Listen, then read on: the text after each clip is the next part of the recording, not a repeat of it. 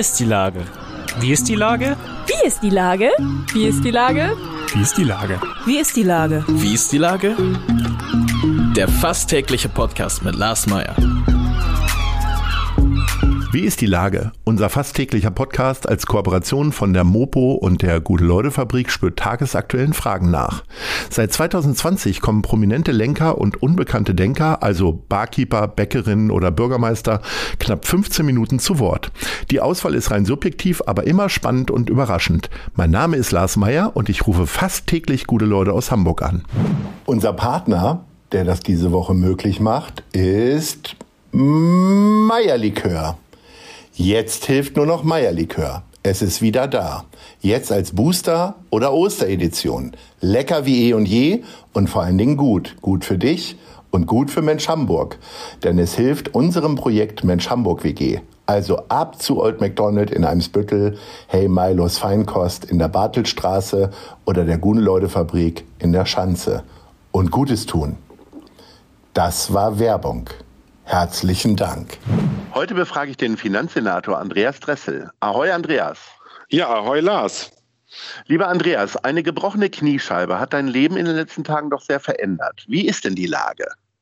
Ja, die Lage ist äh, noch, noch ausbaufähig, würde ich mal sagen. In der Tat, ich sitz, äh, liege jetzt viel mehr zu Hause, habe mich hier so Homeoffice-mäßig jetzt ähm, hier gut eingerichtet, äh, muss natürlich mein äh, Knie hier noch schonen.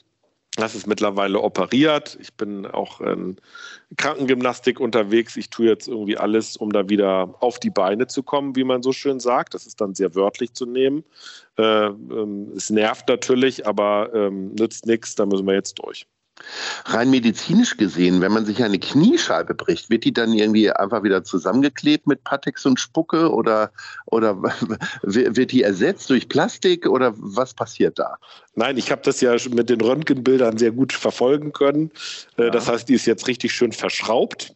Ja. Also sozusagen wieder so weit zusammengesetzt, verschraubt und äh, irgendwann müssen dann die Schrauben auch wieder raus. Äh. Aber ich muss wirklich sagen, ähm, äh, wirklich großes Kompliment und Dankeschön an äh, das Team da in Boberg, äh, die das ganz toll gemacht haben. Die sind ja wirklich Kniespezialisten da vor Ort. Ich habe mich da sehr gut aufgehoben gefühlt und bin jetzt guten Mutes, dass am Schluss, äh, naja, fit wie ein Turnschuh will ich jetzt nicht sagen, aber ähm, dass ich schon ähm, wieder gut hergestellt werde und auch nachher wieder Bergwandern kann, Radfahren kann und alles auch wieder normal seinen Gang. Also die Aussichten sind gut, dass du auch wieder Purzelbäume schlagen kannst im Heimat. Ja, äh, ja, Purzelbäume, also ehrlicherweise Bodenton Bodentouren war noch nie meine Stärke.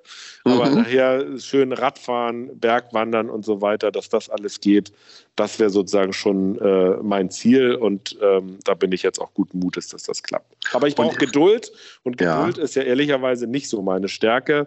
Ähm, aber es nützt ja nichts, da muss ich jetzt durch. Das heißt, du planst eigentlich das Matterhorn für diesen Juli schon ein, aber die, die äh, Krankengymnastik sagt, nee, nächstes Jahr, oder wie? Also ehrlicherweise, Bergwandern ist jetzt, glaube ich, nicht optimal optimal für diesen Sommerurlaub, sondern dann äh, lieber irgendwas, wo man, wo man baden kann oder sowas. Also das wäre eher prioritär. Also diesem Sommer ein bisschen Schonung fürs Knie wäre, glaube ich, noch sinnvoll. Wir werden es ja nie sehen, weil äh, der Senator neigt ja nicht zu kurzen Hosen. Aber wie, wie groß ist denn jetzt die Narbe da über dem Knie? Oder ist das mittlerweile auch alles so mikroskopisch, dass es aussieht, als hätte man dir nur eine Hautveränderung da weggenommen?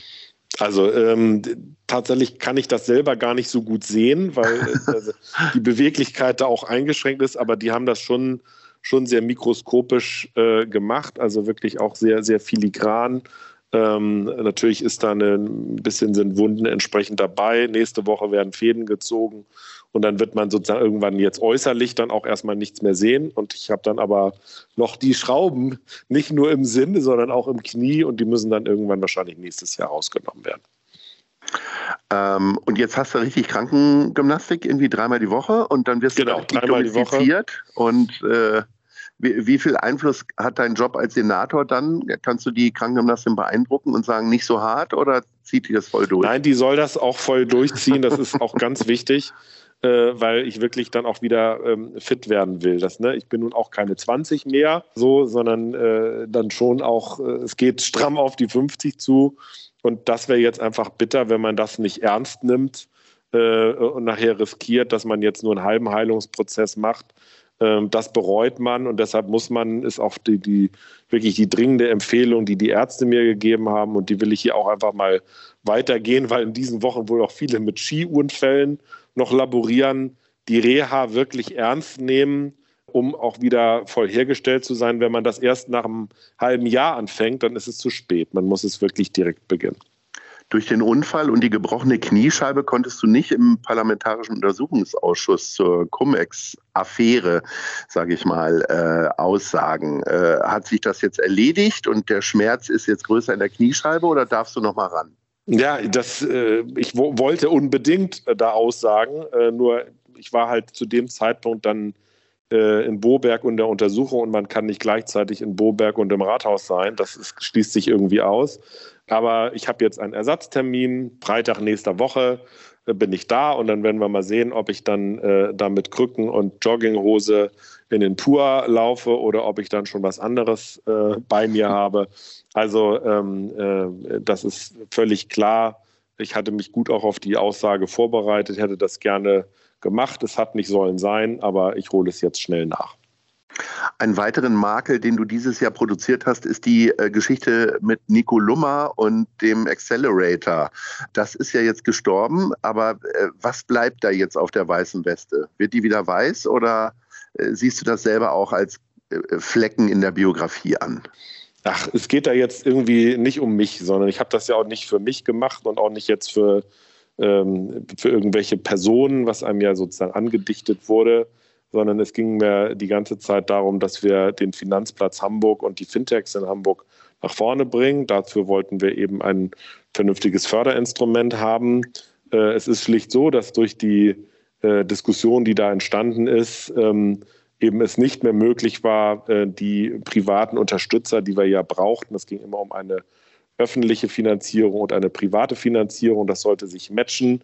Diese äh, Möglichkeiten hatten wir dann nicht mehr, weil natürlich äh, auch private Unterstützung ausgeblieben sind. Deswegen äh, mussten wir, das haben wir dann auch abgestimmt mit der Handelskammer und dem Finanzplatz, den Stecker ziehen, äh, was mir sehr, sehr leid getan hat. Ähm, und äh, wir haben dann entschieden, jetzt mit der Förderbank, IFB, mit der Handelskammer und dem Finanzplatz, dass wir sozusagen einen Teil dieses Programms jetzt auskoppeln und auch mit einem Förderprogramm der IFB ähm, äh, InnoFintech äh, jetzt realisieren. Das ist jetzt seit einigen Wochen gestartet und ich kann alle Fintechs, die sich gerade neu gegründet haben oder gerade auch damit tragen, vielleicht sich zu gründen, sagen, bitte mal eine, einen Blick auf die Homepage der IFB werfen, äh, damit man da auch von diesen Fördermitteln profitieren kann. Denn wir müssen unsere Finanzwirtschaft in Hamburg weiterentwickeln. Wir brauchen eine leistungsfähige, zukunftsfähige Finanzwirtschaft in Hamburg.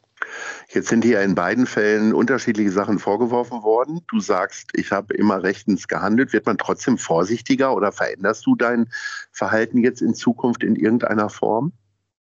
Naja, das ist auch äh, völlig okay, dass da nachgefragt wird und äh, auch Kritik geübt wird. Das ist sozusagen auch Teil meiner Jobbeschreibung, das auch ähm, auszuhalten. Das ist auch völlig in Ordnung. Und natürlich hat die die Opposition da äh, ein Recht, auch äh, Rede und Antwort von mir zu verlangen. Ich habe auch im Haushaltsausschuss über mehrere Stunden transparent jede Frage beantwortet. Und ich sage auch hier, äh, wenn es weitere Nachfragen gibt, äh, ich bin im Aus Haushaltsausschuss jederzeit bereit, dazu auch ähm, äh, nochmal weitere Erklärungen dazu abzugeben. Ähm, so, das ist völlig selbstverständlich. Ähm, und klar ist auch, äh, wir hätten sicherlich im Vorlauf äh, der Maßnahmen und der Diskussion an der einen oder anderen Stelle bei der äh, internen und externen Kommunikation auch besser sein müssen, auch ich. Ähm, insofern lernt man natürlich bei sowas auch immer dazu, äh, ähm, denn natürlich wollen wir, sind wir alle am Schluss verliebt ins Gelingen und nicht ins Abmoderieren von Projekten. Jetzt ist dein äh, Job ja eh geprägt in den letzten Jahren immer wieder von Krisenmeldungen, Schulden machen und Lücken stopfen. Und jetzt kommt auch noch der irre Putin dazu, der einen Angriffskrieg mit der Ukraine anfängt. Und äh, ähm, im Grunde ähm, ist für Hamburg sind die Folgen ja nicht nur im wirtschaftlichen Bereich, sondern wir haben ganz viele neue Gäste, was auch eine, eine schöne äh, Seite ist, äh, neue Leute kennenzulernen. Ich kenne das ja selber aus unserer Mensch Hamburg WG. Ähm, wie geht die Stadt jetzt aber damit um? Ich meine, jetzt ist die Messe gerade noch äh, belegt. Da soll ja jetzt demnächst auch mal wieder unter anderem OMR stattfinden. Wie wollt ihr das alles machen? Ja, es ist eine riesige Herausforderung und da auch erstmal an, an dich und all die vielen Ehrenamtlichen, Hauptamtlichen, die sich jetzt engagieren, die Wohnraum organisieren, Möglichkeiten bereitstellen. Das ist wirklich eine Sache, wo Hamburg stolz drauf sein kann, dass es so schnell immer wieder in der Lage ist, dieses Netzwerk zu knüpfen. Das zeichnet diese Stadt wirklich ganz besonders aus. Und wir als Stadt haben natürlich ähm, äh, mit der Gründung des Krisenstabes, mit der Bereitstellung von ganz vielen Unterkünften jetzt schnell auch gezeigt, was geht. Wir haben auch ein bisschen ja die Lehren aus 2015, 2016 durchaus gezogen, dass wir uns da noch besser aufstellen müssen. Das macht sich jetzt bezahlt, weil wir tatsächlich sehr schnell und auch streitfreier als noch 2015, 2016 auch Unterkünfte bereitstellen konnten. Und natürlich treffen wir im Moment auf ein Umfeld, was auch sagt, das kriegen wir zusammen hin. Denn damals gab es eben auch viele kritische Stimmen, die haben wir jetzt Gott sei Dank nicht. Und mein Wunsch ist eigentlich an äh, ja, unsere Stadtgesellschaft, dass wir jetzt auch ähm, gemeinsam sagen, wir brauchen jetzt einen langen Atem. Das wird nicht eine Sache sein, wo in ein paar Wochen wieder alles gut ist. Und äh, denn wir sehen die schrecklichen Zerstörungen in der Ukraine, äh, selbst wenn wir, was wir alle hoffen, wir jetzt irgendwie zeitnah zumindest mal einen Waffenstillstand haben. Es werden viele Häuser sind so zerstört, dass da eben so schnell an eine Rückkehr nicht zu denken ist. Und deshalb müssen wir hier alles dafür tun, dass die gut untergebracht sind, dass Integration in Bildung und Kita stattfindet und auch Integration in den Arbeitsmarkt. Dafür haben wir die Weichen gestellt, sowohl in Hamburg als auch im Bund. Ich habe ja mit verhandelt dieses, äh, diesen Kompromiss zu den äh, Flüchtlingskosten. Da haben wir uns mit dem Bund darauf geeinigt, dass wir ganz direkt eine Integration in das SGB II-System haben, also sprich, dass die sofort arbeiten können, dass die auch sofort von den Jobcentern betreut werden. Also das, glaube ich, ist eine ganz wichtige Konsequenz aus 15, 16 je schneller eine Integration klappt, umso besser für alle Seiten. Macht die Krise den lahmen Hanseaten, der manchmal eher zögert und zaudert, äh, dann doch in, auf einmal innovativer und flexibler? Also im Allgemeinen, jetzt gar nicht dich alleine. Ja, aber das, das ist schon so, dass äh, ähm, sozusagen ähm, wir alle ja wissen, dass, äh, sage ich mal, Corona ein Riesenschub für die Digitalisierung war ähm, ne, den wir vielleicht in Normalsystemen so nicht und Normalzeiten nicht erreicht hätten. Äh, aber natürlich, ähm, äh, sage ich mal so, das, was wir an, sage ich mal, Zeitenwenden jetzt erleben müssen, hätten wir uns natürlich alle gemeinsam gerne erspart, äh, was wir jetzt äh, äh, im Zuge der Ukraine-Krise und dem Ukraine-Krieg jetzt alles an, an sozusagen Mind-Change jetzt schnell auch organisieren müssen. Aber das Gute ist, Hamburgerinnen und Hamburger sind bereit, sich zu engagieren, sind auch bereit, schnell neue Wege zu gehen, packen an, fackeln dann auch nicht lange, sondern machen. Und das ist etwas, wo wir einfach sehen, und das unterstützen wir ja auch als Finanzverwaltung jetzt auch mit allen möglichen äh, Erlassregelungen, was äh, auch steuerliche Fragen angeht, damit dieses ganze praktische Engagement ähm, beim Thema Wohnraum, von Kleidung, bei anderen Integrationsaufgaben, dass das auch auf, auf guten Boden stößt und weitergeführt werden kann. Wir, mir ist nur wichtig, nochmal zu sagen, wir sollten gucken, das wird kein Sprint, sondern das wird ein Marathonlauf. Das mhm. heißt, wir sollten auch gucken, dass wir noch äh, so jetzt daran gehen, dass uns eben nicht im Sommer die Puste ausgeht, sondern es muss auch noch Helfer geben, die auch noch im Herbst sagen, ich habe da noch Lust drauf und pack mit an. Ähm, das wäre so ein bisschen, also wir sollten mit den Kräften ein bisschen haushalten, was das Engagement angeht, damit wir eben auch noch im Herbst die Power haben, die vielen Flüchtlinge auch zu unterstützen. Mit den Kräften haushalten musst du ja jetzt auch. Ne? Insofern wünsche ich dir erstmal gute Besserung. Wir kommen aber zur Top 3 und da geht es um Eisläden. Ich weiß nicht, ähm, jetzt musst du dir das Eis bringen lassen, aber normalerweise, in welche Eisläden gehst du denn am liebsten und holst dir eine schöne Kugel Eis? Platz 3. Ja, also ich habe hier natürlich im, im, Umfeld durchaus einige Eisläden, wo das wirklich auch ähm, wirklich nett ist. Äh, zum Beispiel, weil ich eben gerne Fahrrad fahre hier im Hamburger Nordosten. Es gibt in damals, Eisladen. Andreas, damals. Genau, aber das wird ja, ja hoffentlich bald wieder der Fall sein.